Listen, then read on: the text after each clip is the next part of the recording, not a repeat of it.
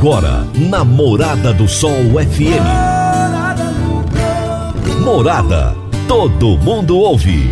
Todo mundo gosta. Oferecimento: Ecopest Brasil. A melhor resposta no controle de roedores e carunchos. Conquista supermercados. Apoiando o agronegócio. Forte aviação agrícola. Qualidade de verdade. Cicobi Empresarial. 15 anos juntos com você. valedosburitis.com.br Tão amplo quanto os seus sonhos. Venha pro Vale dos Buritis. Parque Idiomas. Agrozanoto. Há 31 anos trazendo soluções para o agricultor. Semente São Francisco. Quem planta São Francisco, planta qualidade. Casa do Sítio. Rua 15A, em frente ao antigo comercial Varia. Divino Ronaldo. A voz do campo. Boa tarde, meu povo do agro, boa tarde, ouvintes do Morada no Campo, seu programa diário para falarmos do agronegócio de um jeito fácil, simples e bem descomplicado. Hoje é segunda-feira, melhor dia da semana, primeiro dia da semana, um dia de planejar, de começar muito bem, de já sabermos aquilo que vamos fazer ao longo da semana. Um excelente dia para você, um excelente dia de trabalho você possa ter muitas realizações nesta segunda-feira. Hoje é dia 11 de abril de 2022. Semana passada nós fizemos o programa sempre lá da, da Tecnoshow comigo. Foi um sucesso a feira, sensacional. Do meu ponto de vista, a melhor edição da feira de todos os tempos. E hoje eu vou trazer ainda um, um, alguns resquícios. Ao longo dessa semana, eu ainda vou trazer alguns resquícios da feira, né? É, eu vou trazer para vocês hoje uma entrevista que eu fiz lá na Tecnoshow na sexta-feira à tarde com o Marcos Vasconcelos Ferreira, que é diretor da Gesso Integral. E eu vou compartilhar com vocês também alguns dos melhores momentos da palestra da Lígia Pimentel da Agrifato, lá na Tecnoshow, tá bom? Será daqui a pouquinho. Meu amigo, minha amiga, tem coisa melhor do que você levar para casa produtos fresquinhos e de qualidade. O Conquista Supermercados apoia o agro e oferece aos seus clientes produtos selecionados, direto do campo, como carnes, hortifrutis e uma seção completa de queijos e vinhos para deixar a sua mesa ainda mais bonita e saudável. Conquista Supermercados. O agro também é o nosso negócio. Toda segunda-feira, o engenheiro agrônomo e pesquisador Henrique Antônio de Moraes nos fala sobre os fatos e os mitos do agronegócio. Toda segunda-feira, o engenheiro agrônomo e pesquisador Henrique Antônio de Moraes nos revela os fatos e mitos da agricultura. Boa tarde, amigos do quadro Fatos e Mitos do Agronegócio na Morada no Campo. Com mais de 50 dias de guerra entre a Rússia e a Ucrânia, inflação em alta por praticamente em todos os países do globo, e para nós, do agronegócio brasileiro, as incertezas dos fertilizantes em quantidades suficientes para a próxima safra. E a que custo? Qual será o custo dos insumos? Vamos aos fatos. No mês passado, dia 11, o governo federal lançou o Plano Nacional de Fertilizantes, com medidas para reduzir a dependência do produtor rural brasileiro em relação ao fertilizante importado. O plano é uma referência de planejamento para o setor até 2050. A iniciativa tem por objetivo readequar o equilíbrio entre a produção nacional e a importação. A intenção é atender à crescente demanda dos produtos e tecnologias de fertilizantes, de forma a viabilizar que o Brasil tenha mais autonomia com um percentual reduzido de dependência externa para o fornecimento de fertilizantes ao produtor. Atualmente, o Brasil ocupa a quarta posição mundial, com cerca de 8% do consumo global de fertilizantes. A estimativa é que 85% daqueles utilizados no Brasil sejam importados. Em um mercado global com poucos fornecedores, a ideia é que, com o Plano Nacional de Fertilizantes, seja possível diminuir a dependência de importações até 2050, dos atuais 85% para 45%, mesmo que a demanda por fertilizantes dobre nesse período. Além de ter o objetivo de reduzir a dependência externa, as diretrizes do Plano Nacional abordam uma política fiscal favorável ao setor para ampliar a produção competitiva desses fertilizantes, tais como incremento de linhas de fomento ao produtor, incentivos a ações privadas, expansão da capacidade de instalação de produção e melhorias na infraestrutura e logísticas nacionais. O plano ainda apresenta oportunidades de produção de novas tecnologias e sustentabilidade ambiental em relação aos produtos emergentes, como os fertilizantes organominerais, os orgânicos, adubos enriquecidos com minerais, por exemplo, e subprodutos com potencial de uso agrícola, como os bioinsumos e biomoléculas, a remineralizadores, nanomateriais, entre outros. O agro precisa do avanço rápido deste plano nacional, já que vinha sendo idealizado desde o ano passado. Mas será que o legislativo e o judiciário entenderão e ajudarão o país? Ou farão o fato se tornar mais um mito do agronegócio? O que o amigo ouvinte pensa a respeito? Uma excelente semana a todos. Henrique, um grande abraço para você. Ótima semana, meu amigo. A Agrozanoto é parceira das Arcos Fertilizantes especialista em fertilizantes granulados com tecnologias que atendem às necessidades de diferentes solos e culturas. A linha com cálcio e magnésio visa a correção do solo e a nutrição equilibrada, precisando de bem menos água do que outras fontes.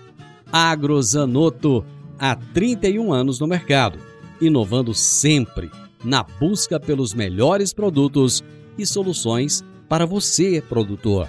Agrozanoto. Telefone 3623 4958. Vamos para o intervalo. Já já eu tô de volta com a nossa entrevista de hoje com os melhores momentos depois da palestra da Lígia Pimentel. Divino Ronaldo, a voz do campo. Divino Ronaldo, a voz do campo. Produtor rural, está na hora de fazer os fungicidas no milho a aplicação aérea pode trazer rentabilidade de cerca de 8 sacas a mais por hectare. Aplicação rápida e sempre nos melhores horários. A Forte Aviação Agrícola tem as mais novas aeronaves da região e acabou de adquirir um novo avião de grande porte para melhor atendê-lo, produtor. Forte Aviação Agrícola, qualidade de verdade. 9 9985 0660 e 99612 0660. Morada no campo. Entrevista. Entrevista. Na sexta-feira eu entrevistei o Marcos Vasconcelos Ferreira, diretor da Gesso Integral, lá na Tecnoshow, e falamos sobre a origem do gesso agrícola, a sua importância para as plantas e as principais diferenças entre os gessos agrícolas. Vamos lá, o meu bate-papo com o Marcos. A Tecnoshow Comigo 2022, grande sucesso, recorde em tudo, já acabou. Porém, nós continuamos trazendo aqui as novidades, tudo que nós vimos de interessante na feira. Eu trouxe ao longo da semana passada para vocês muitas pessoas interessantes, muitas novidades. E hoje eu estou aqui com o Marcos Vasconcelos Ferreira, que é diretor da Gesso Integral. E eu achei, em primeiro lugar, eu achei muito interessante a forma como a empresa se apresentou na feira, que foi com baita do motorhome. E eu quero que o Marcos fale um pouquinho dessa, dessa novidade, desse escritório móvel que ele trouxe. O Marcos, prazer ter você aqui. Muito obrigado por estar aqui com o meu público para trazer informações com certeza de relevância. Divino, nós aqui agradecemos, agradecemos o seu carinho e a sua presença, a oportunidade de a gente falar um pouco sobre o gesso no agro. Então, vamos começar com a origem. Como é que se originou o uso do gesso agrícola? Ah, o uso do gesso agrícola já vem já de algum tempo, né? Um trabalho de fomento da própria Embrapa, já lá no final dos anos 70, início dos anos 80, falando dos benefícios do uso do gesso agrícola na agricultura. É, de um, historicamente teve uma certa resistência que é natural de, de, nós humanos. A gente primeira dificuldade é vencer o dragão da resistência interna em mudança, né? Nós temos certa resistência à mudança. Porém, isso foi aos poucos sendo mudado. Então, as pessoas que passaram a utilizar, passaram a ver benefícios, passaram a, a ter resultado e a partir dos resultados que foram tendo, todas as outras coisas vieram por consequência. Então, o gesso agrícola hoje é, é, é, é, um dos elementos que ajudam a compor todo esse arcabouço de insumos que ajudam o produtor rural a ter grande, grande produtividade. Ô Marcos, num, num, país de dimensões continentais como o Brasil, existem diferenças de clima, diferença de solo, né, em, em todas as regiões. O que que o gesso agregou? O que que ele trouxe de benefício a mais para o produtor? É, o gesso ele trouxe algumas características interessantes. É, é, a primeira delas é fornecimento de cálcio e enxofre. O Brasil não é autossuficiente do elemento enxofre, é um macronutriente muito importante na agricultura. A gente importa enxofre de maneira bem cara. A fonte mais barata de enxofre no Brasil hoje é através do gesso.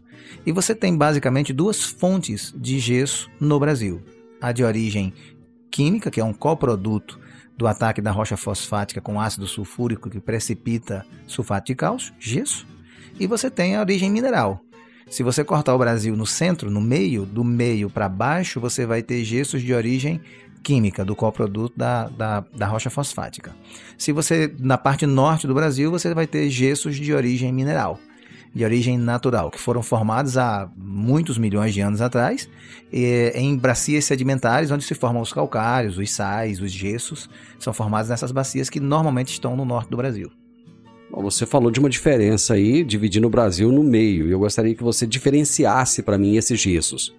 É, um, um, primeiro gesso, é, vamos falar do gesso que a gente tem aqui na região, né, que é atendido aqui na região, que é o gesso que você encontra ali no Triângulo Mineiro, São Paulo.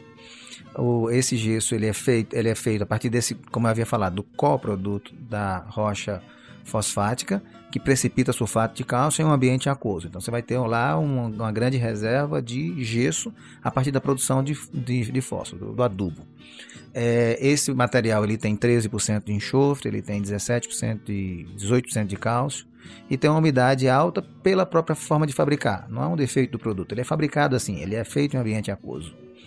O gesso de origem mineral, que vem do norte do Brasil, por ele ter sido formado em um fundo de uma bacia de um grande lago de água salgada, as condições de temperatura e pressão fizeram com que esses elementos se condensassem, eles ficassem mais compactados.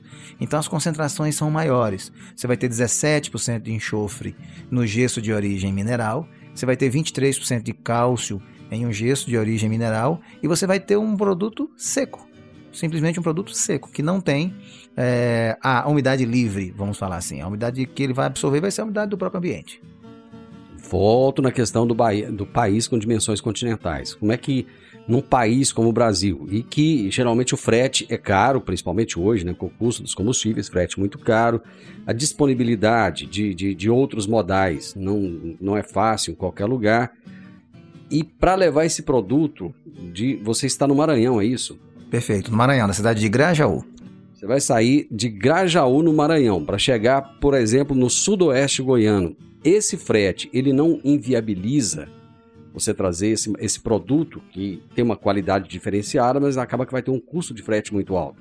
É, você tocou num ponto muito importante, extremamente importante. Todo produto de baixo valor agregado, no caso dos gessos, dos calcários, o que manda no negócio, o que é o fiel da balança, é a logística, é o frete.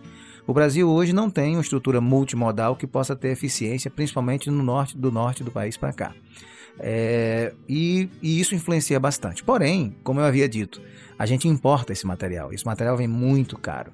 As fontes mais baratas no Brasil são através do gesso.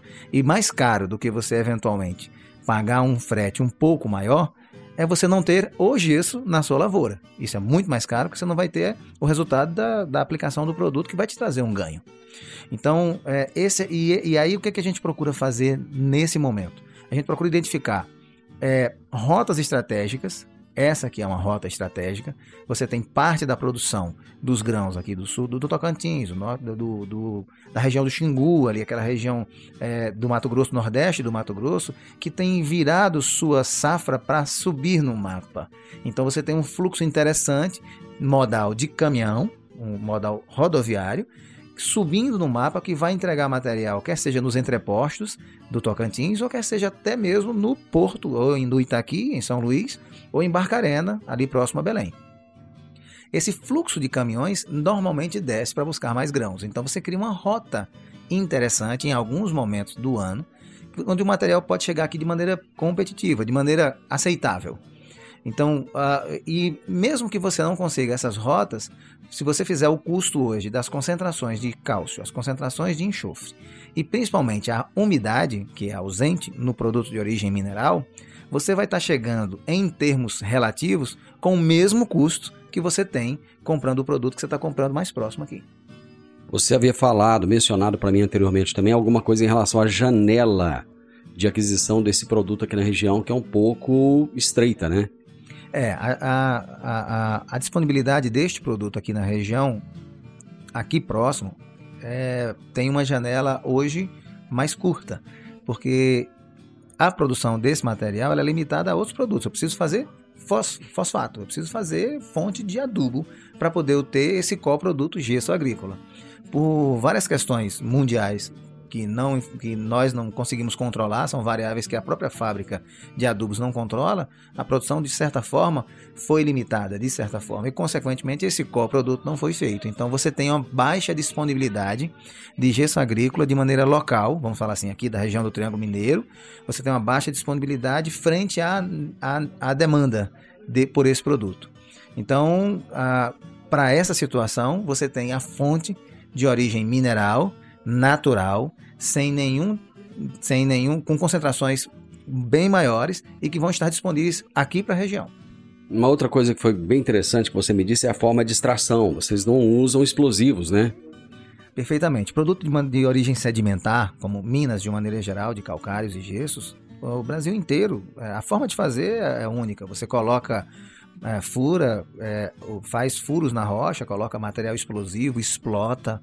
Depois você diminui esses, essa, essa rocha que foi explotada, que foi detonada, ela cai em diversos tamanhos. Você coloca esse material no tamanho que possa caber na sua unidade de britagem. Você britar, rebritar e moer. Essas são as etapas de produção. É, limpa a, a, a rocha, é, fura, explota, brita, rebrita e moe. A gesso integral desenvolveu uma forma única de fazer, ela é única no Brasil. A gente utiliza mineradores de superfície, que são tecnologias de fora, essa é uma tecnologia europeia, alemã. O equipamento que a gente utiliza é um equipamento alemão, que ele passa por sobre a rocha e, e ele já vai deixando o material de pó até brita. Então ele sai de pó a brita dentro da própria jazida. E, essas, e depois a gente passa esse material num classificador, numa peneira, e de um lado sai gesso agrícola, do outro lado sai a brita que vai para a fábrica de cimento. Nós atuamos em três grandes segmentos: no segmento da agricultura, com gesso agrícola, no segmento da nutrição animal, com o sulfato de cálcio, que é para a fabricação da ração, e na fabricação do cimento. De 3 a 5% do cimento leva gesso. Então, a gente atua nesses três segmentos. Na nossa forma de produzir, o material já passando pelo classificador, logo depois de minerado, de um lado sai gesso para a agricultura, do outro lado sai pedra para a fábrica de cimento, os caminhões carregam dentro da própria jazida. Então todas essas etapas anteriores que eu falei foram condensadas em duas etapas: minerar, fresar e classificar. É, com isso a gente tem ganho de produtividade e redução de custo. Marcos, você tem algum site da empresa, algum local onde as pessoas possam buscar mais informações e até mesmo o contato de vocês? Perfeitamente. Instagram, arroba Gesso Integral é, e o site www.gessointegral.com.br. Parabéns, a participação de vocês aqui, eu achei fantástica a forma como vocês chegaram aqui e a exposição que vocês fizeram, muito bacana. Já percebi que o atendimento aqui, toda hora chega produtor e atendimento muito bacana. E sucesso nesse trabalho, não só aqui na Feira de Rio Verde, mas também nas outras feiras que vocês participam, part... eventualmente participarem. Ah, nós é que agradecemos é, todo o carinho com que a gente foi recebido, a forma com que as pessoas abordam aqui o assunto, a forma como a gente pôde se apresentar, a gente deixa a gente emocionado, a gente fica agradecido e espera que, que a gente seja mais um elo nessa corrente, nessa grande corrente do agro. Eu bati um papo com Marcos Vasconcelos Ferreira, diretor da Gesso Integral. Eu vou para o intervalo, volto já. Agora vamos falar de sementes de soja. E quando se fala em sementes de soja, a melhor opção é Sementes São Francisco. A Semente São Francisco tem um portfólio completo e sempre atualizado com novas variedades. É uma semente com alta tecnologia embarcada e está sempre inovando as técnicas de produção. É uma empresa que proporciona ao produtor qualidade e segurança com confiança e solidez E tudo isso faz da Semente São Francisco uma das melhores sementes do mercado. Semente São Francisco. Quem planta, planta qualidade. Divino Ronaldo, a voz do campo. Divino Ronaldo, a voz do campo. Está na hora de você começar a construir a sua nova casa em um condomínio fechado. Você já conhece o Vale dos Buritis e toda a sua infraestrutura? Imagine a sua casa em um lote de 1.200 metros quadrados, em uma área verde, cheia de energia positiva, muita natureza e áreas de convivência. Conheça o condomínio fechado Vale dos Buritis e toda a infraestrutura. Compare, você vai se surpreender. Comece a construir agora. Procure a Rocha Imóveis no 3621 0943. Morada no campo. Entrevista. Entrevista. Em palestra realizada na 19ª edição da Tecnoshow comigo, Lígia Pimentel, médica veterinária e CEO da Agrifato, falou sobre as projeções para o mercado de proteínas, com perspectivas para 2022, e ainda contextualizou o cenário de mercado com as crises econômicas e militares recentes. Nós vamos ouvir agora alguns dos melhores momentos da palestra da Lígia. Mas vocês podem ver aí que o preço dos grãos, né, essa bombada que os grãos mostraram aí ao longo do início desse ano, está cobrando um preço muito caro. Tá? Hoje, para vocês terem ideia, no atacado de São Paulo, a gente tem uma situação para o suinocultor assim que é lamentável, né? Que o preço do suíno está mais baixo que o preço do frango. É claramente uma distorção, até pela natureza fisiológica do animal, que a gente sabe que o frango é produzido de maneira mais rápida, ele engorda de maneira mais eficiente que o suíno, que por sua vez é mais eficiente que o bovino, a gente sabe disso. Mas a gente tem distorções agora graves de mercado, né? E o suinocultor sofrendo muito nessa seara, principalmente depois dessa última alta aí do preço dos, dos, grãos. Agora deu uma caída na bolsa, mas a gente ainda não sentiu isso na hora de originar. Então tá doído, né? Tá, o pessoal tá magoado. E aí eu queria falar um pouquinho agora de médio para longo prazo, tá? É, eu vou falar de ciclo pecuário. A gente tem aqui, ó, a gente tem a margem do bezerro caindo e a gente tem o abate proporcional de fêmeas subindo. E isso vai se invertendo. A margem do bezerro sobe, o abate de fêmeas cai como negar que quando o bezerro se valoriza, eu quero segurar as fêmeas para produzir mais bezerros? Como negar esse raciocínio, esse racional? Né? É assim, né? Assim em qualquer mercado. Lembra do paletas mexicanas? Nossa, tá dando uma grana, vamos abrir. Todo mundo faliu, abriu um monte, né? Deu pau. Cadê as paletas mexicanas? Não tem mais. É isso, né? Basicamente, essa é a lógica. Então vejam que interessante. Temos períodos em que a margem da cria, né, ela cai, ela prejudica o criador, o criador se vê desestimulado, se desfaz das fêmeas de maneira proporcional aos machos, né? abate mais fêmeas proporcionalmente. E aí, nesse abate de fêmeas, eu reduzo minha capacidade produtiva, pus as fêmeas no gancho, não para reproduzir. Daqui a pouco eu vou ter menos bezerros, a margem da cria começa a subir de novo, eu seguro a fêmea de novo. É simples assim, tá? Aí a questão é, onde estamos?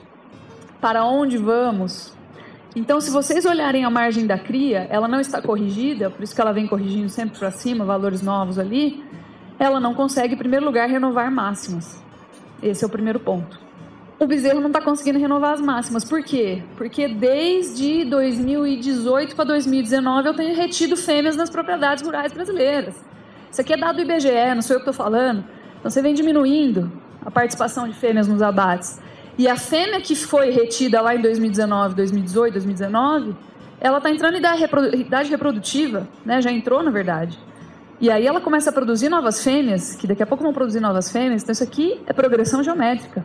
E o que, que acontece? Hoje a gente tem uma oferta maior de reposição, dá para sentir nos leilões. A gente sente que o preço do boi magro já não está mais a mesma coisa. Nominalmente, olha, eu não estou nem falando em termos reais.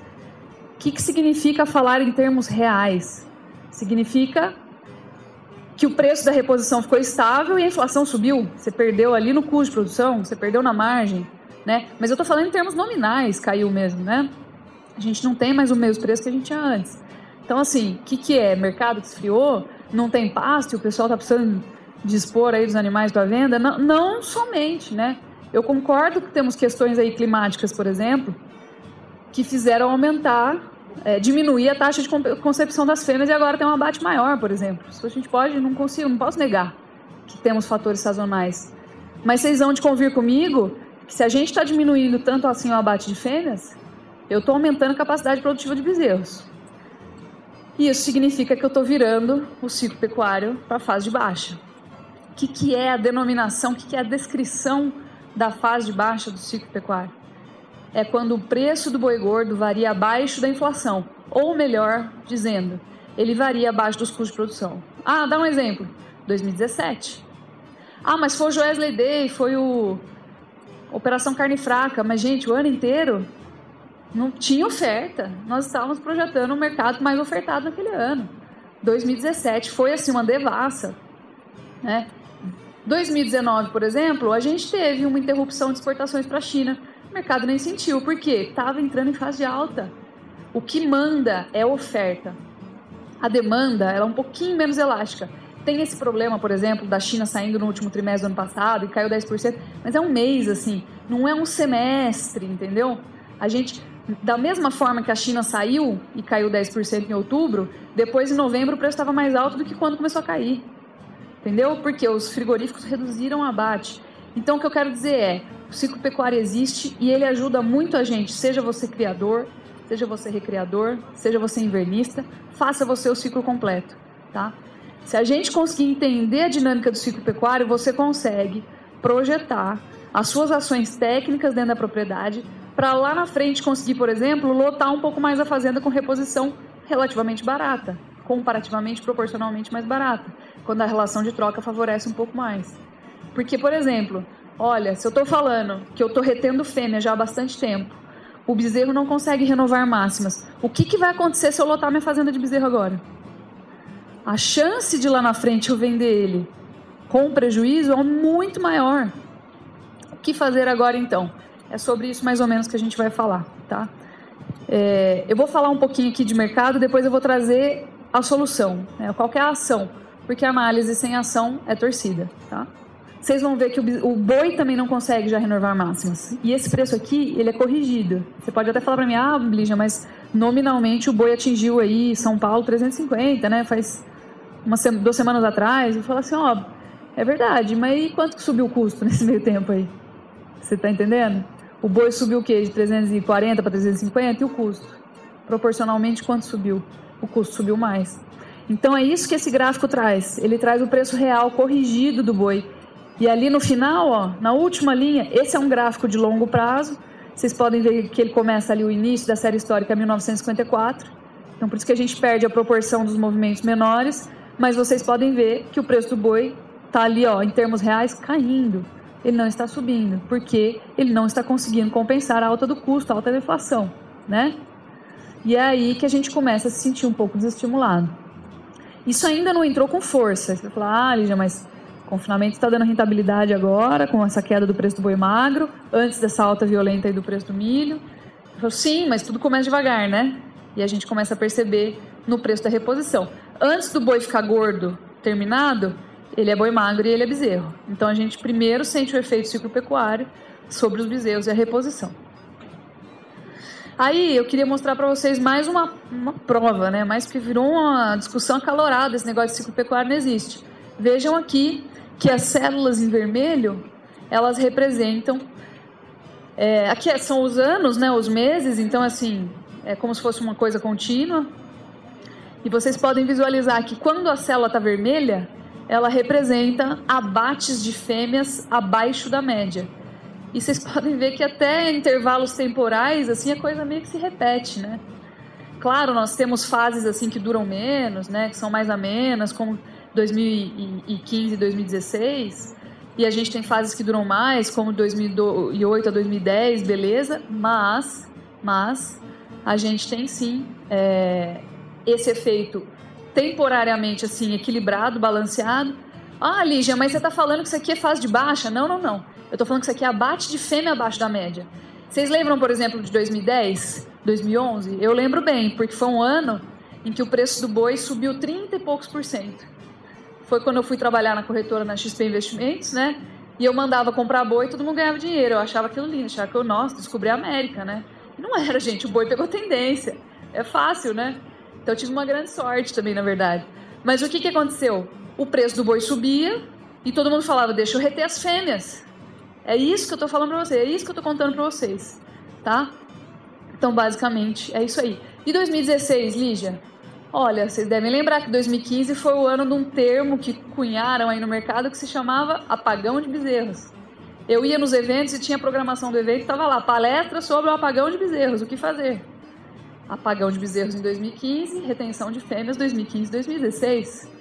Tá bom? Então é isso aí. E agora a gente está vivendo uma coisa parecida. Ó, 2020. Preço do boi sobe, todo mundo segura fêmea. Então é simples assim, tá? Bom, aí a gente começa a projetar mercado. Aí a gente começa a entender ou projetar, né? Que se eu tenho uma maior capacidade produtiva, se eu estou acumulando fêmeas para reprodução, eu estou aumentando meu rebanho, estou expandindo meu rebanho pecuário brasileiro.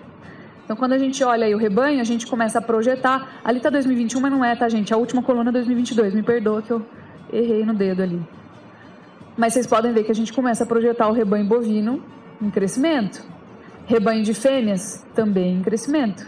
O maior aí da última década, por sinal. Tá?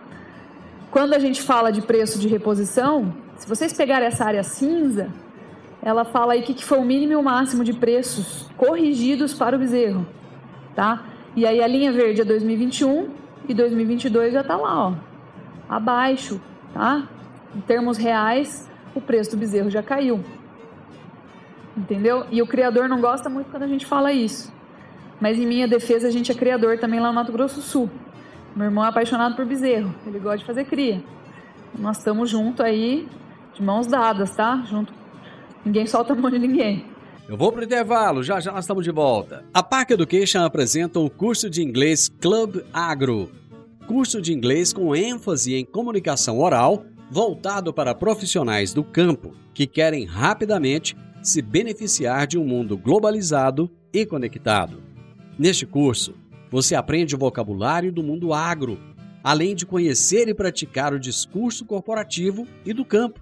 Você também desenvolve a habilidade de falar sobre tarefas relacionadas à agricultura e agronegócio que seriam comuns em ambientes gerais de trabalho. Adicione valor ao seu currículo e à empresa da qual você faz parte. Park Education, Rua Costa Gomes, 1426, Jardim Goiás, ao lado da lotérica. WhatsApp 99284 6513 99284 6513 Divino Ronaldo, a voz do campo. Divino Ronaldo, a voz do campo. Você que é empresário e tem dificuldades para controlar os seus recebimentos, fique tranquilo. O Cicobi Empresarial tem a solução. Com o Epicipag do Cicobi Empresarial, você tem todos os seus recebíveis controlados na palma de sua mão. E mais, pelo Epicipag, você administra suas vendas e visualiza seus recebimentos direto do celular, de onde você estiver. E se precisar de capital, você pode antecipar os seus recebíveis direto pelo Epicipag e é rapidinho.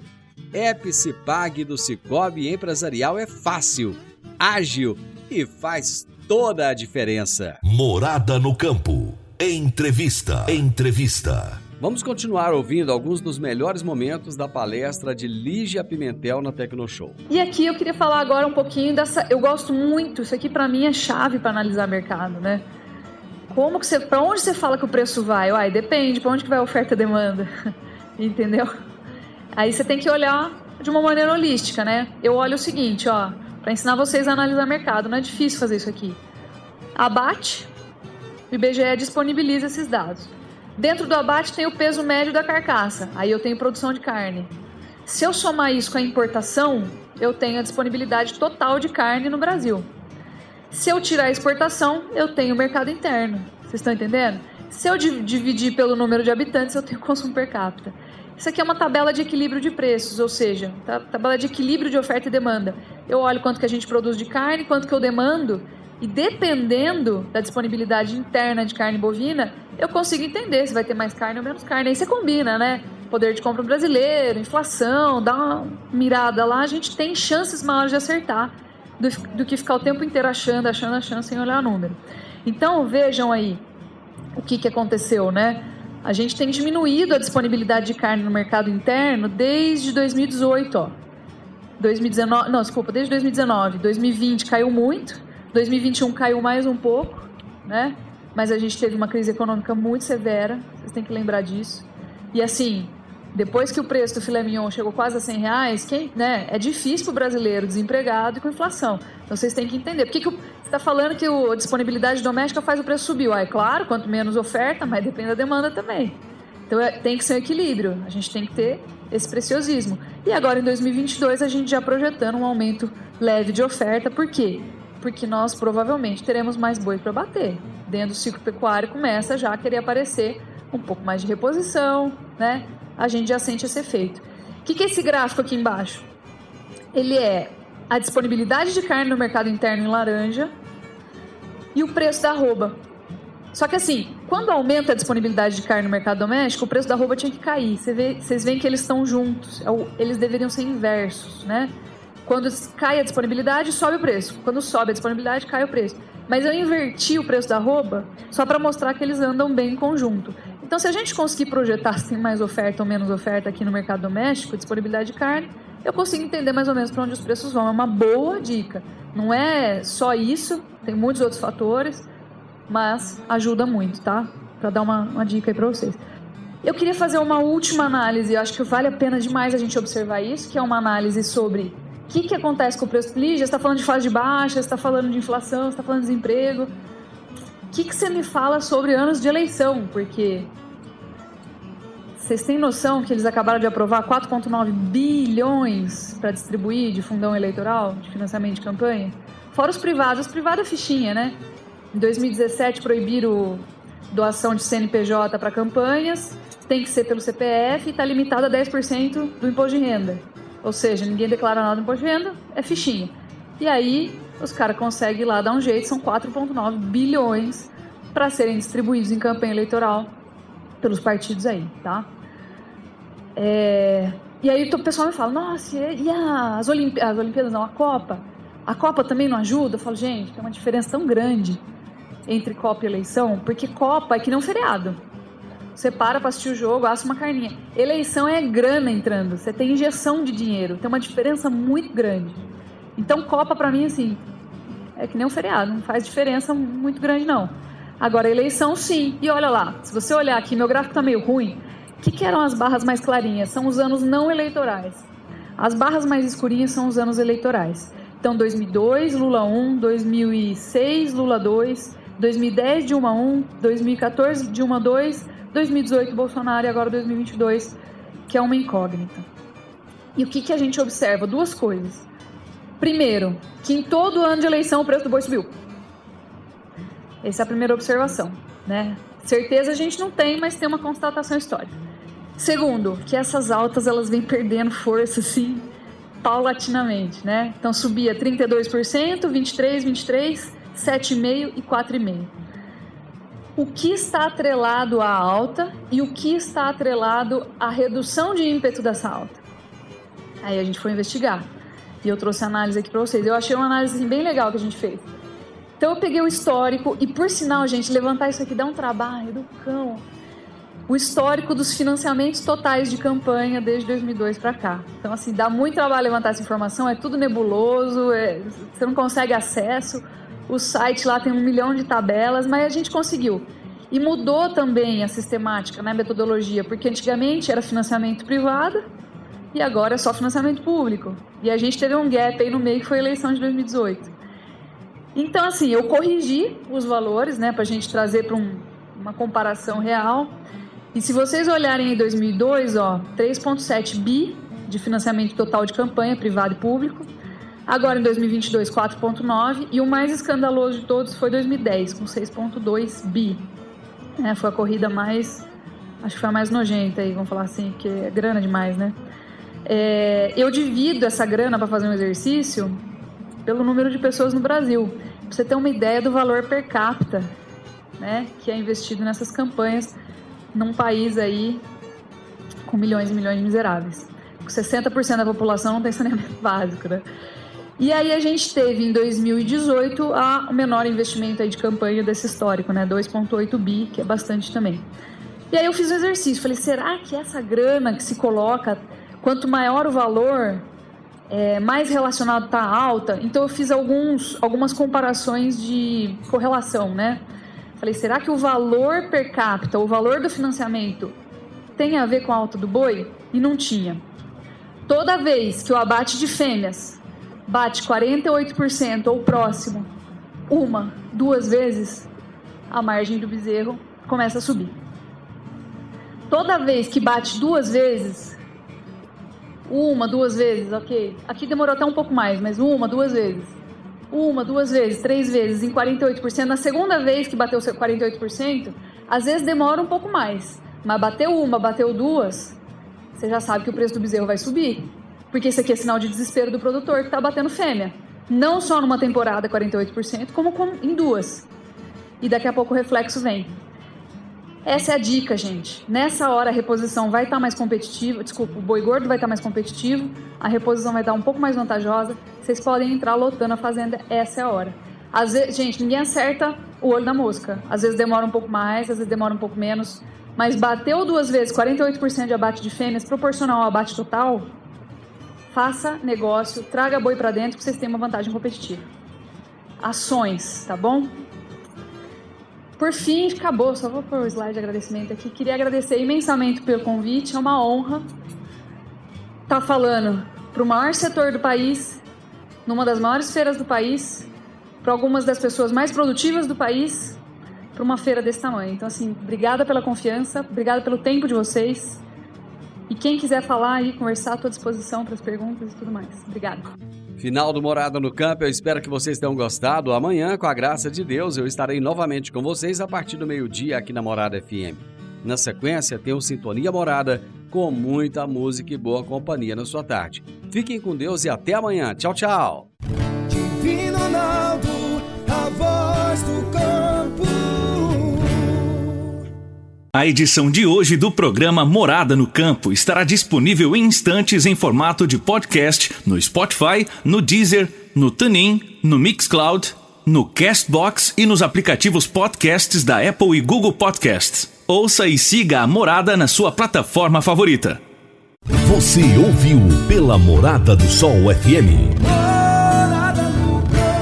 Morada. Todo mundo ouve todo mundo gosta. Oferecimento: Ecopest Brasil. A melhor resposta no controle de roedores e carunchos. Conquista supermercados. Apoiando o agronegócio. Forte aviação agrícola. Qualidade de verdade. Cicobi Empresarial.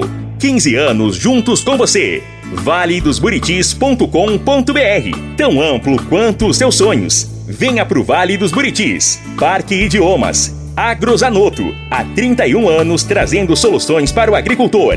Semente São Francisco. Quem planta São Francisco, planta qualidade. Casa do Sítio, Rua 15A, em frente ao antigo comercial Faria.